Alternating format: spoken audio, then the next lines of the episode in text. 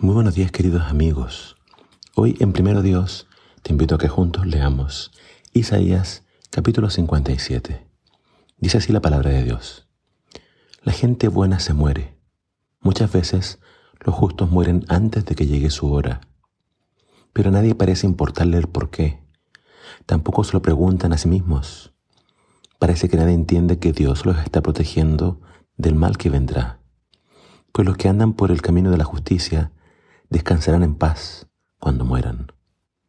Pero ustedes, vengan acá, hijos de brujas, descendientes de adúlteros y de prostitutas. ¿De quién se burlan haciendo muecas y sacando la lengua? Hijos de pecadores y mentirosos, rinden culto con gran pasión a sus ídolos, debajo de los robles y debajo de todo árbol frondoso. Sacrifican a sus hijos abajo, en los valles, entre los peñascos de los acantilados. Sus dioses son las piedras pulidas de los valles. Ustedes rinden culto con ofrendas líquidas y ofrendas de grano. Ellos son su herencia, no yo. ¿Creen que todo esto me hace feliz? Ustedes cometieron adulterio en cada monte alto. Allí rindieron culto a los ídolos y me fueron infieles. Han puesto símbolos paganos en los marcos de las puertas y detrás de ellas. Me han abandonado y se han metido en la cama con esos dioses detestables. Se han entregado a ellos y les encanta ver sus cuerpos desnudos.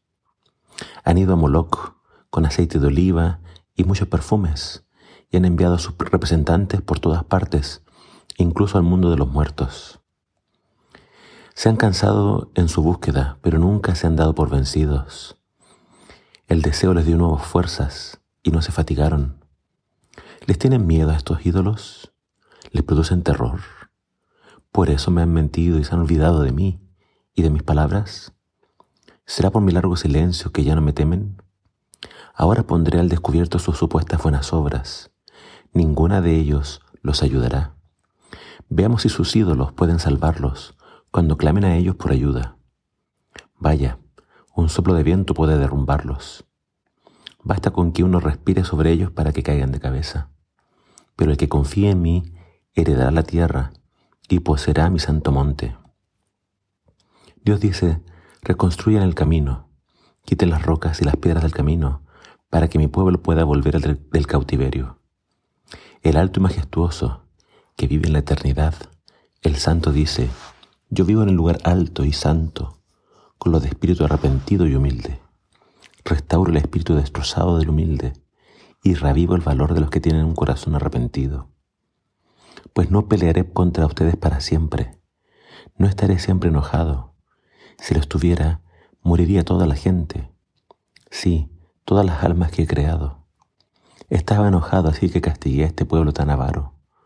Me aparté de ellos, pero continuaron por su propio camino terco. He visto lo que hacen, pero aún así los sanaré y los guiaré. Consolaré a los que se lamentan, llevando palabras de alabanza a sus, a sus labios que tengan paz abundante, tanto cerca como lejos, dice el Señor que los sana. Pero los que aún me rechazan son como el mar agitado, que nunca está, tranquilo, sino que continuamente revuelve el lodo y la tierra. No hay paz para el perverso, dice mi Dios. El capítulo de hoy tiene varias ideas importantes y hay que entenderlas en su contexto Está hablando siempre del cautiverio en Babilonia. Se, se promete el regreso de ellos. A pesar de su maldad, dice que Dios los quiere sanar, Dios los quiere restaurar. Pero ¿a quiénes va a restaurar? Claramente, acá se señala que Dios va a restaurar a los que se arrepientan, a los que tengan un corazón contrito y arrepentido. Él dice que Él muere en la eternidad, en la altura, en la majestad, pero también Él mora con los humildes y con los que tienen este espíritu arrepentido. A ellos entonces Dios los va a restaurar. Eh, y antes de que fueran llevados al, al destierro en Babilonia, Dios dice de que Él llama al descanso a muchos justos. Y a la gente no se pregunta por qué morían estos justos. Pero Dios acá da la razón. Muchos los llamé al descanso para que no tuvieran que vivir esa experiencia tan dolorosa y amarga que era el destierro. ¿Sabes? Creo que esta palabra se repite en estos tiempos.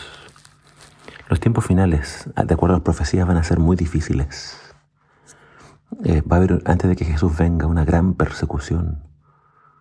Entonces Dios nos dice de que Él, así como ocurrió en el pasado, antes de que ese día llegue, a muchos los va a llevar al descanso, para que no tengan que ver todo ese mal y todo eso que va a ocurrir. El capítulo también nos habla mucho de la idolatría de Israel, cómo se apartó de Dios yendo detrás de todo tipo de dioses. Y es triste que lo abandonaron a Él, se olvidaron de Él, con tal de adorar sus dioses, y fueron buscando nuevos y nuevos dioses, incluso en el sepulcro, bueno, la tierra de los muertos. Y Dios pregunta, ¿por qué les tienen miedo a estos ídolos? Les producen terror. Increíble cómo la gente puede adorar diferentes cosas y no a Dios, hasta por miedo de que estos dioses que no existen les hagan daño, les hagan mal. Y Dios dice, voy a poner al descubierto sus supuestas buenas obras. Ninguna de ellas les ayudará. Ni los dioses pueden salvarnos, ni nuestras buenas obras. Lo único, el único que puede salvarnos es Dios. Así que mi invitación en esta mañana es de que ponga toda tu confianza en Dios, no en tus buenas obras. Nadie se va a salvar por lo justo que es, lo bueno que es. Si nos salvamos va a ser por la misericordia de Dios y por la fe en lo que Él ha hecho por nosotros. Así que la invitación de Dios es, dejen a los ídolos, dejen a todo Dios detestable y vuélvanse a mí. Volvámonos a Dios mientras aún podamos encontrarlo, no sea que mañana sea demasiado tarde. Que el Señor te bendiga.